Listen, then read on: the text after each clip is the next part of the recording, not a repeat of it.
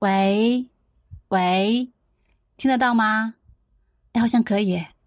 Hello，Hello，你好呀，我叫宋可以，这是我向宇宙发出的第七封声音交友信。最近一个关于二舅的短视频火了，到今天为止已经有了三千多万的播放量。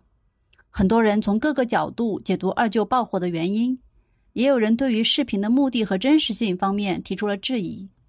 我不想对视频本身做任何的评论，就让子弹再飞一会儿吧。我想聊的是，如果我们仅仅把二舅看作是一个文学人物，他的故事为什么能在今天击中这么多人？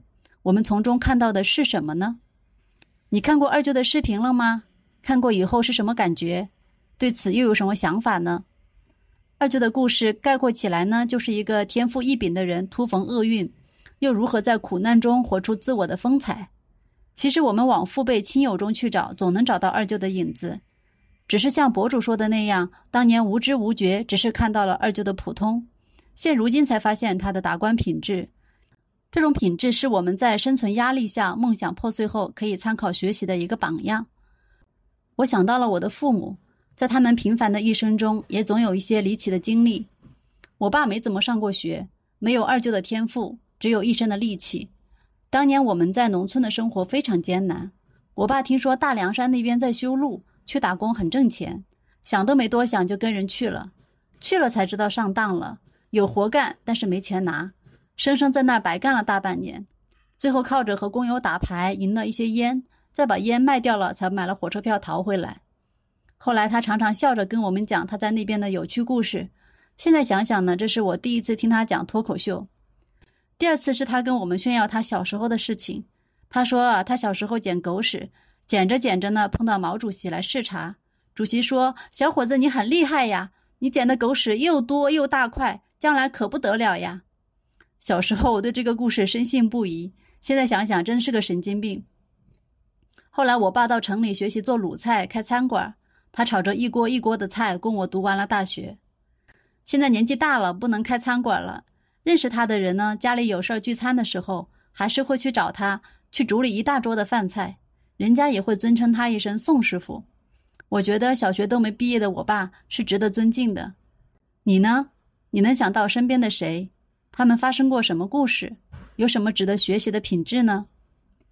我看到一些自媒体在反对消费苦难，有人说找个更苦的人垫背，从里面寻找精神力，这是自私的；还有人说苦难不会开出什么瑰丽的花朵，只是从一坨大便翻滚到另一坨大便中。我认为苦难和积极生活并不矛盾，苦难更多是来自于环境、时代的局限、条件的困难。我们处在一个限定的时空中，以自己仅有的资源和智慧几乎没有办法更改。无论是抱怨和愤怒，都很难改变。不过我们手上是有选择键的，一种选择是现在流行的人生太难，不如摆烂；还有一种选择就是能在苦难中坚强，与平凡中活出精彩，就像二舅这样。无论是哪一种，其实都可以，无非是现阶段你选择走哪一条剧本线。我做心理咨询，大部分时间就是去听来访者讲述他自己的人生故事。作为咨询师，要从中梳理出一个人是如何看待自己、看待他人、看待世界的剧本大纲。有些人的经历真的会催人泪下，比如有的人小时候交不起学费，他只能自己去卖血；有些人的故事像是自我编织的网。比如有有人因为犯过一次错误被人误解，他就觉得自己不配再活了。这其实是客观事实和心理事实的区别。我们对于自己经历的描述，基本上也都融合了这两点。在客观事实的基础上，增加了多少心理事实，就改变了故事的走向。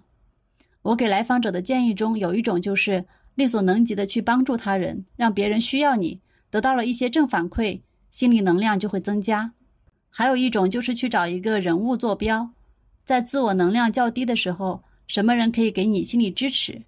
不一定是身边能接触到的人，只要你能从他身上得到一些新的领悟，他就是你的精神导师。所以，如果等你到了六十六岁，有人来采访你，你会如何讲你的故事呢？你会希望别人从你身上学习什么品质呢？期待你的分享和回音，回音渠道我写在了简介里。拜拜。